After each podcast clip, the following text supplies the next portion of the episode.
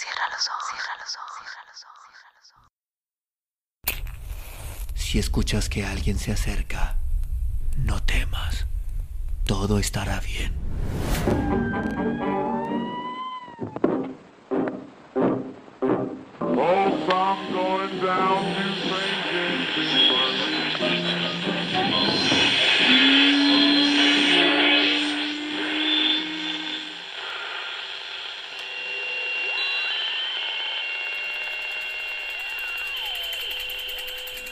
Estás escuchando, Crónica, Crónica Lunares, el lugar, el lugar donde, donde tus entra por tus oídos.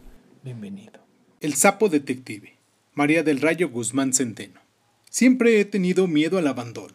Se lo debo a mi madre Ernestina, quien murió cuando yo tenía siete años. Se lo debo a mi padre Fidel, quien me dejó en Morelia en casa de mi abuela Lucía por un tiempo, y ese tiempo se convirtió en toda la vida.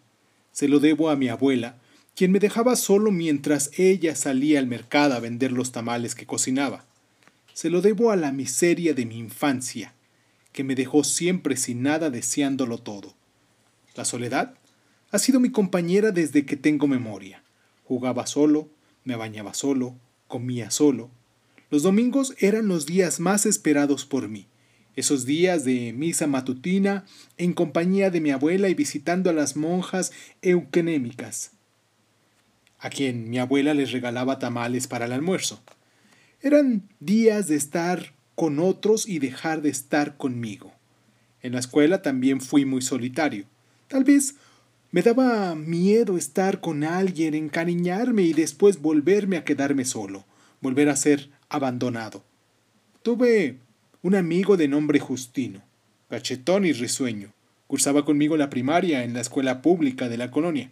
Me puso el apodo de Tito el Ejotito, porque yo siempre estuve flaco como una espátula. Mi nombre es Arturo, pero no tengo idea del por qué mi abuela siempre me ha dicho Tito, y eso trascendió a la escuela y a la gente que me conocía. Así me han llamado desde entonces, flacucho y temeroso. Así me recuerdo durante muchos años. La masa muscular acudió a mi cuerpo pasando los 15, cuando comencé a hacer pesas y a correr 10 kilómetros diarios. Me hice fanático del ejercicio y de las novelas de Tolstoy, de la escuela a mi guarida, de la cual salía de vez en cuando para ir con Justino al llano para jugar un partido de fútbol. Un miedoso estudio que se refugiaba en los libros y a quien seguían llamando el ejote en el barrio. Terminé el bachillerato estudiando por las tardes y trabajando por las mañanas, cuidando un cibercafé. Mi abuela se hacía cada vez más vieja y mi miedo a perderla se hacía más grande. Así que decidí que ella dejara de vender tamales y pedí que me permitiera ayudarla con el gasto. Mi padre me buscaba un par de veces por año, me daba un poco de dinero y me repetía una y otra vez que lo que más deseaba era que yo me convirtiera en un hombre de bien. Él se había casado otra vez y tenía tres hijos pequeños con su nueva esposa.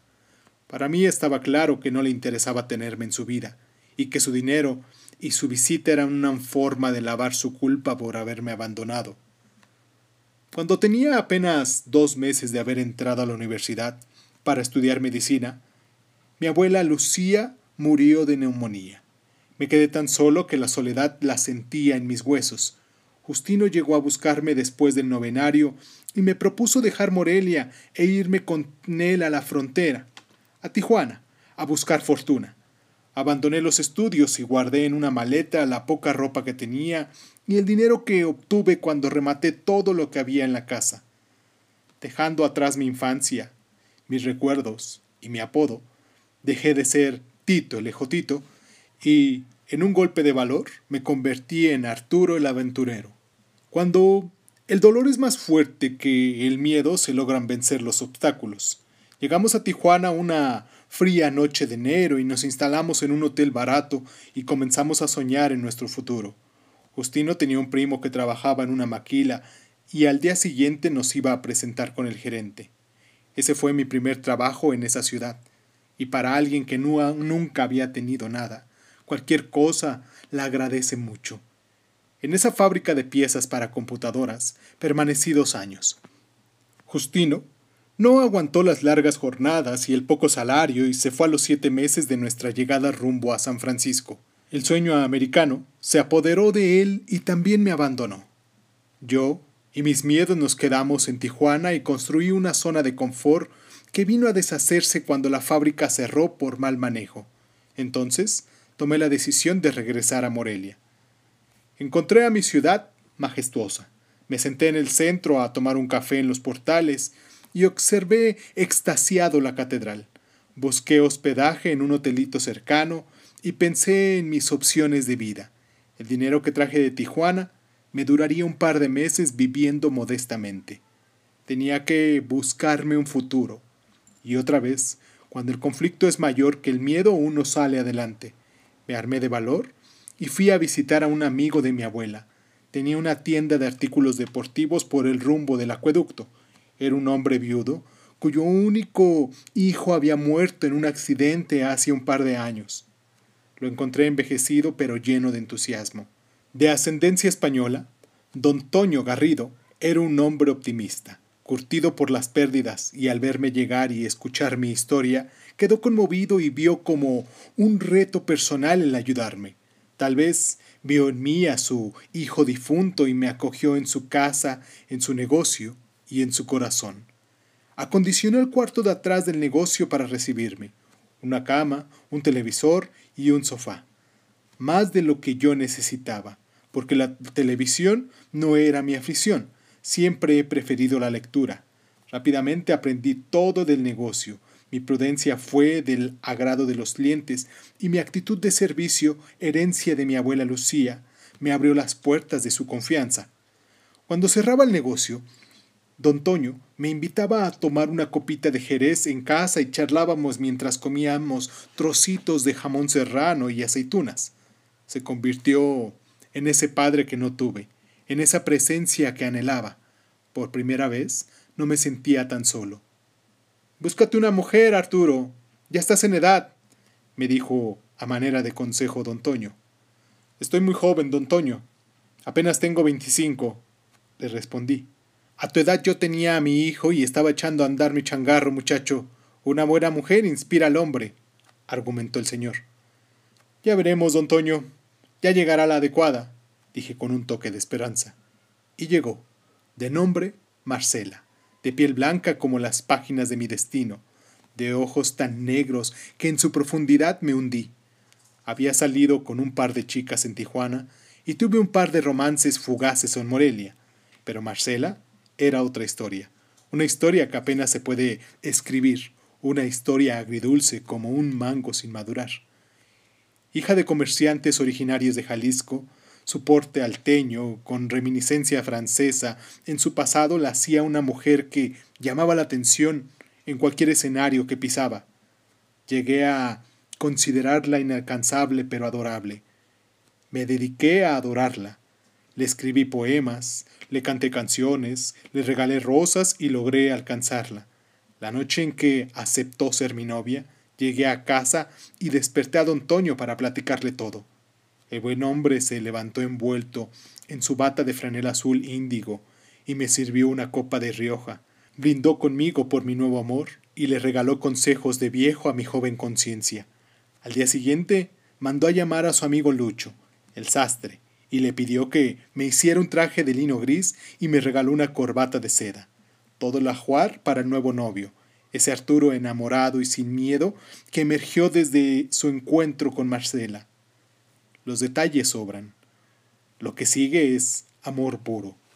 Tardes de paseo por el bosque de Morelia, visitas al zoológico y cenas a la luz de las velas en algún rincón bohemio de la ciudad el anillo de oro blanco con ese pequeño diamante que puse en su dedo cuando aceptó casarse conmigo, ese llanto mío que fue mi manera de expresarle mi gratitud por su cariño.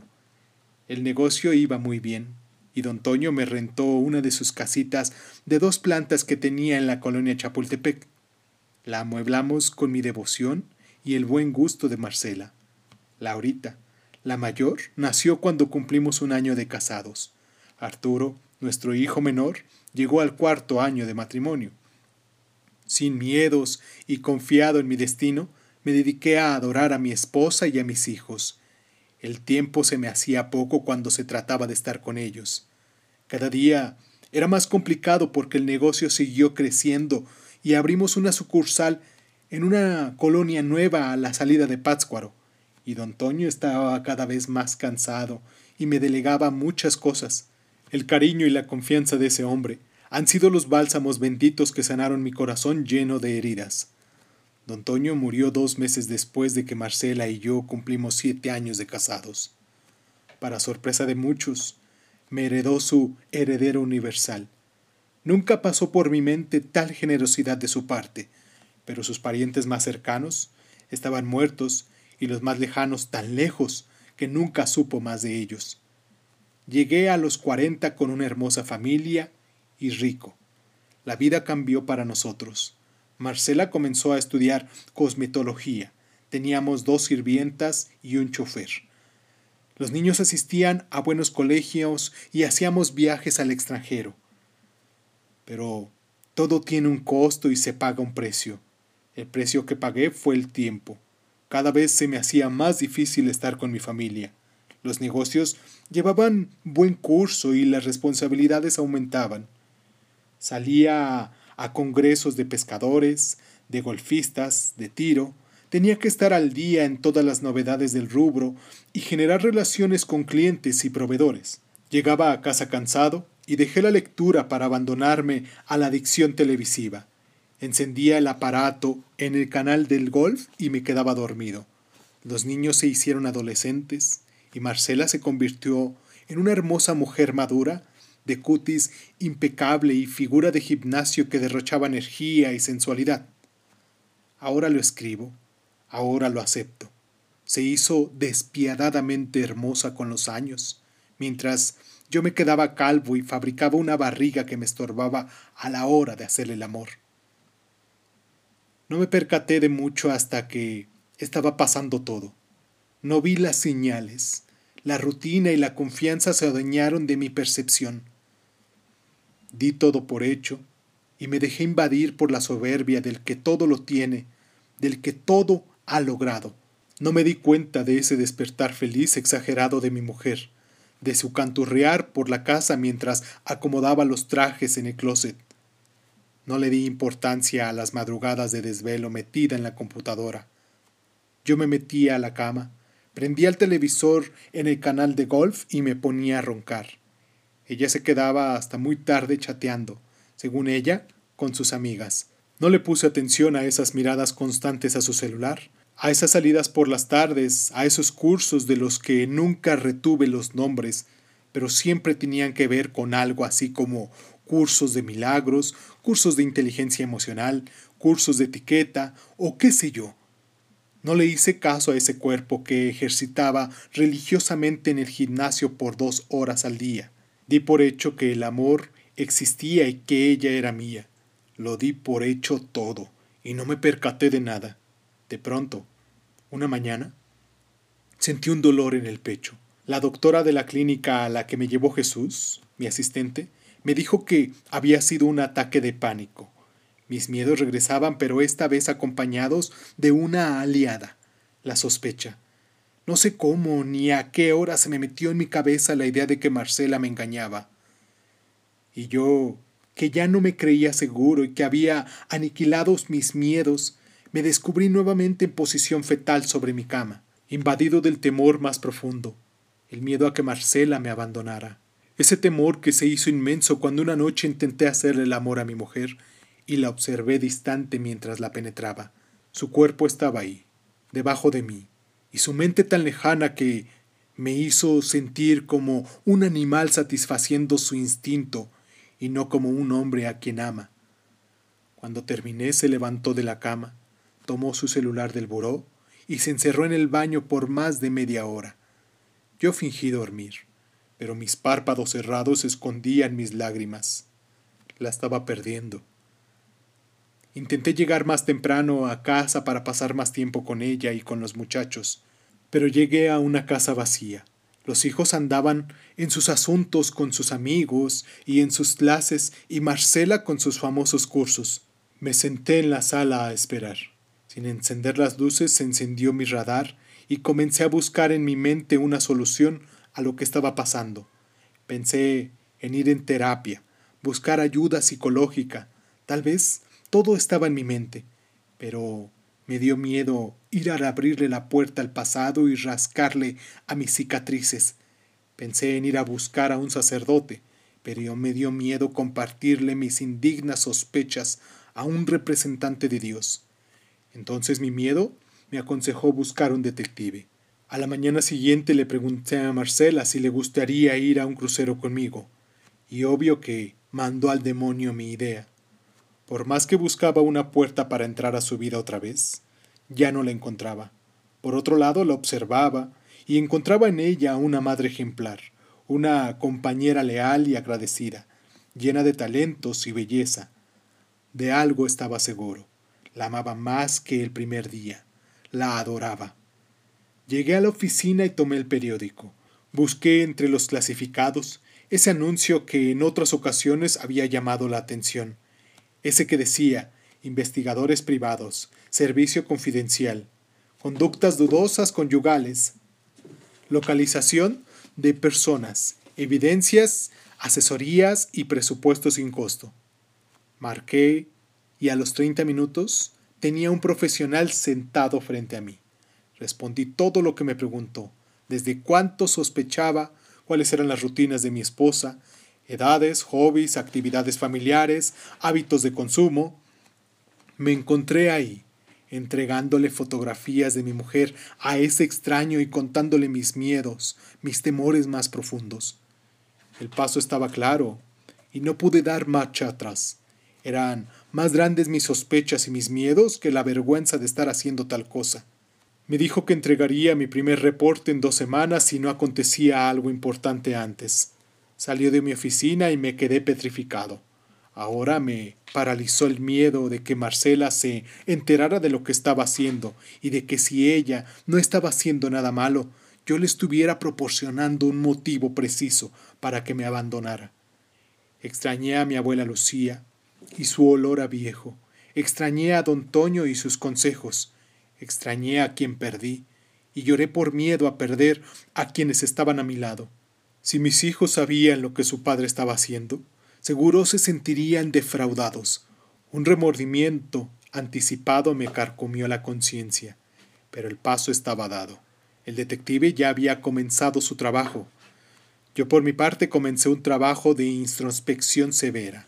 Busqué en mi interior todas mis faltas, mis rencores, como queriendo justificar el posible engaño de mi mujer si éste se confirmaba.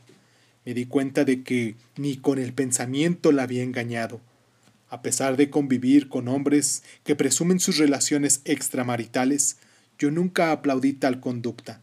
Siempre me mantuve al margen de sus conversaciones y fingí reírme con ellos de sus conquistas. Alguna vez en Vallarta, durante una convención de golfistas, conversé con una edecán canadiense y recordé que me sentí culpable, como si solo conversar con otra mujer fuera faltarle al respeto a la mía. Busqué el peor de mis pecados y lo encontré en la gola, en ese apetito por comer de todo y beber de todo, generado tal vez por el hambre y las carencias de mi infancia. A ese pecado le debo esta panza y este colesterol que me reclama dietas. No encontré más. Busqué entre todos mis errores y el que encontré fue mi adicción al trabajo, volverme un obsesivo del negocio, un negrero como hubiera dicho don Toño. Por el trabajo, dejé de poner la atención debida a mi mujer, esa mujer que con los años se puso endiabladamente bella ante mis ojos y yo sin apreciarlo. En mi introspección, me volví a topar con mi más grande miedo, el miedo a quedarme solo, a ser abandonado nuevamente. A los siete días, se presentó el detective en mi oficina. Me sobresaltó su anticipada visita, pero más lo que me mostró Abrió un sobre amarillo que llevaba sellado.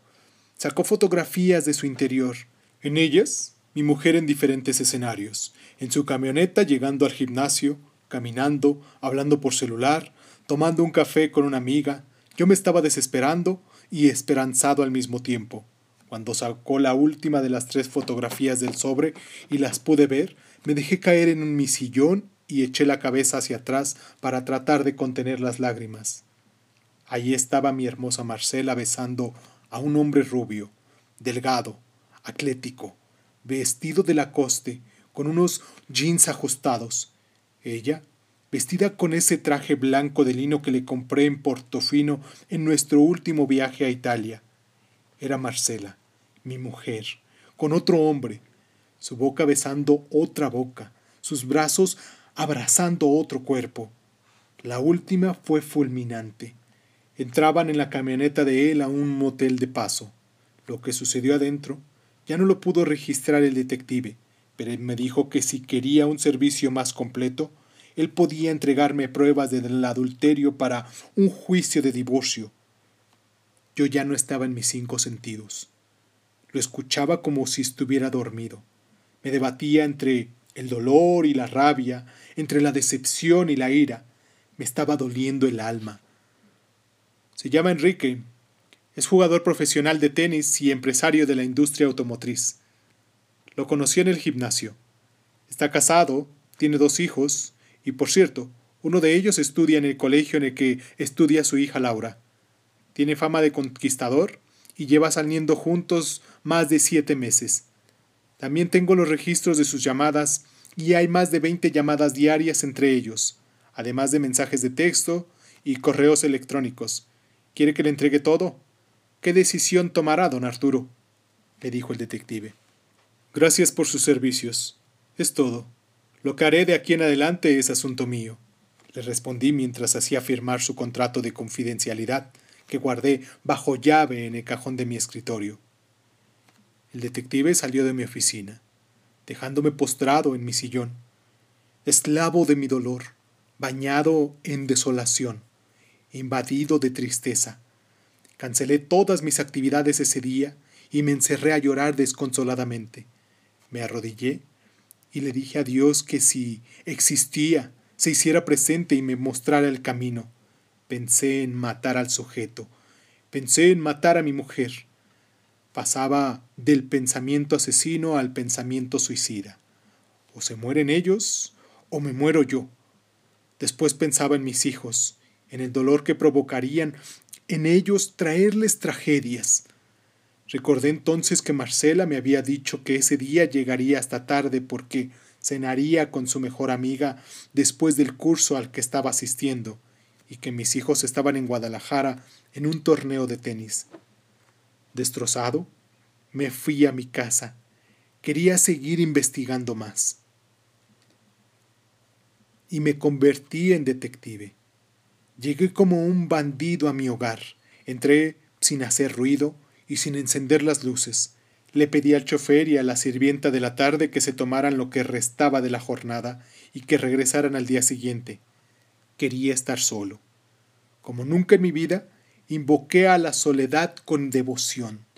Me sabía a gloria y comencé a hurgar por todos lados. Abrí los cajones del closet de mi mujer y toqué su lencería.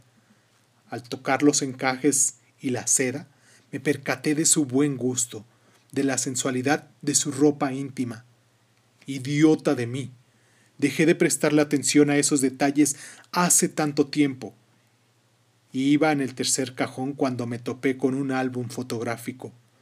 Me senté en el piso y comencé a verlo. Estaban las fotos de Laura bebé, con sus rizos amarrados por un moño rosa, sus mejillas regordetas y su único diente adornando su sonrisa. En otra foto, Arturito en su triciclo, vestido con ese traje de cuadros que le regaló don Toño. En otra foto, Marcela y yo, de la mano, caminando por el centro histórico de Morelia. Nos veíamos uno al otro y sonreíamos. Mis lágrimas brotaban sin consuelo. Mi corazón latía cada vez con más fuerza. Pero seguí observando todo el álbum. La primera comunión de los niños, nuestro primer viaje a la playa, mi mujer y yo recostados en la arena, observando al sol meterse entre las olas por la tarde llanto y recuerdos, alaridos y dolor, sonrisas dolorosas bañadas en llanto, porque llorar era lo único que lograba sacar de mi corazón ese odio y esa rabia absoluta. Y llorando recorrí toda la casa. Buscando entre las sombras, encontré el zapatito de Arturo de cuando tenía tres años. Buscando encontré esa carta que Marcela me escribió cuando cumplimos cinco años de casados.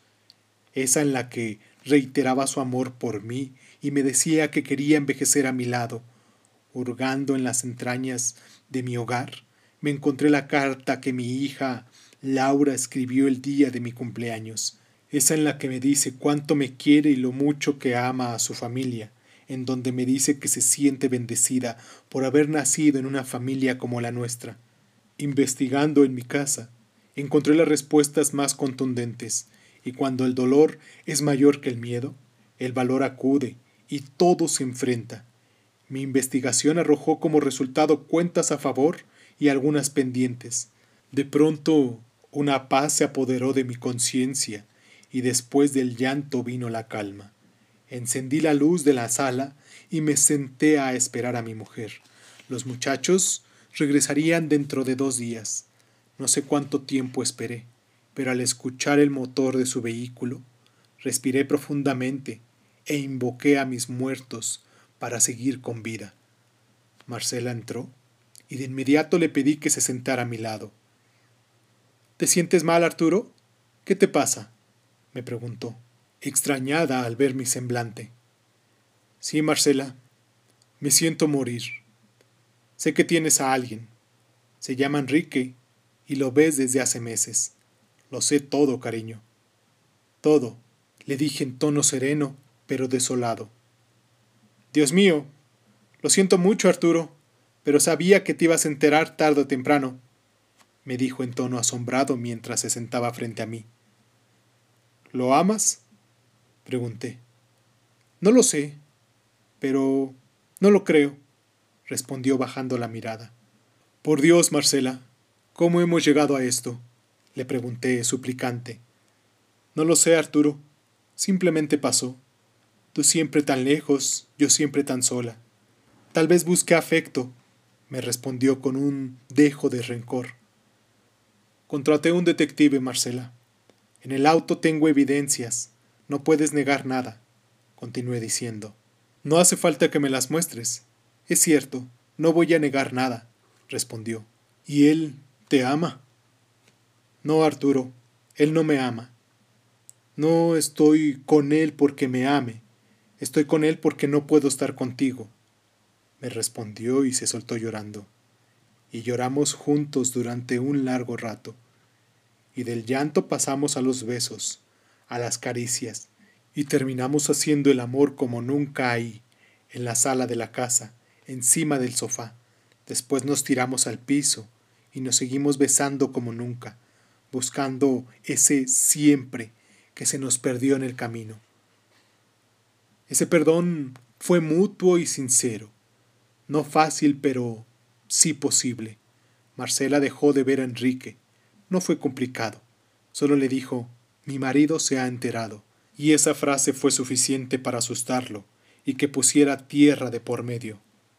Yo dejé de ser adicto al trabajo y me hice adicto a mi mujer. Le agradezco cada mañana por ser tan hermosa y cuando le digo que es despiadadamente bella, busca a mi pecho y se acurruca, suspira y me dice que me ama. Seguro que si don Toño estuviera vivo me diría, Arturo, una buena mujer inspira a un hombre. Y Marcela es mi inspiración. He pasado por etapas en que la justifico, otras en las en las que la hago responsable, pero a fin de cuentas la perdono porque todo lo que pasa por mi mente me sigue conduciendo al amor, porque el amor es lo contrario del miedo, y lo único que ha podido asesinar mi maldito miedo es su bendito amor. El detective que contraté me entregó pruebas de su error, pero la investigación que yo hice en mi hogar me arrojó pruebas de su entrega. Puse las cosas en una balanza y la justicia se inclinó por el amor. No sé si soy menos hombre o menos decente por perdonar a mi mujer, pero no me importa. Mis miedos se han ido y ahora me siento más fuerte que nunca.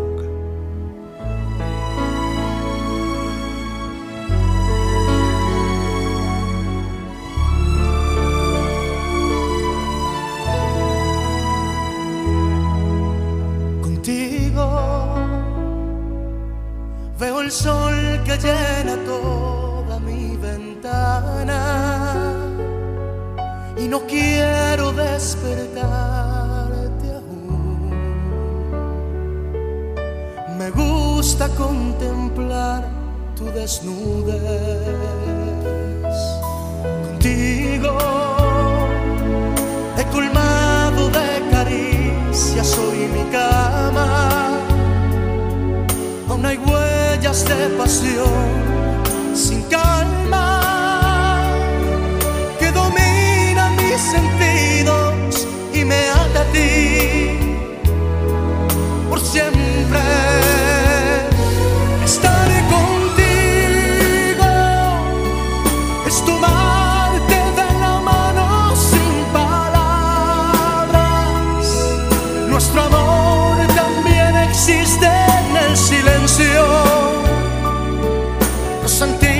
al mirar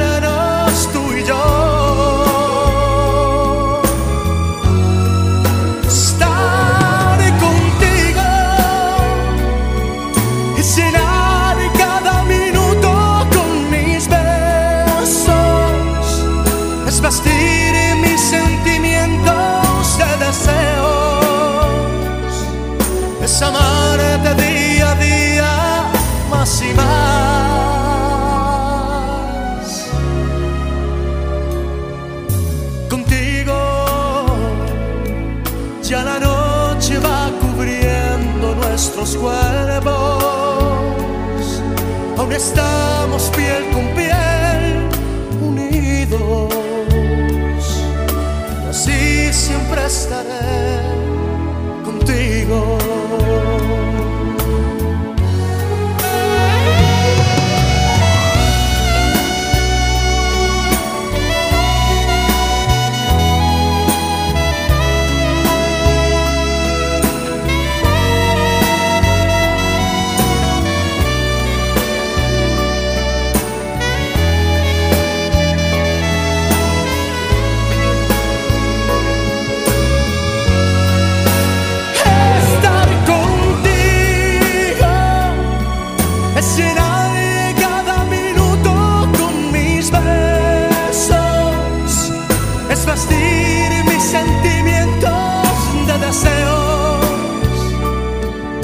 amar.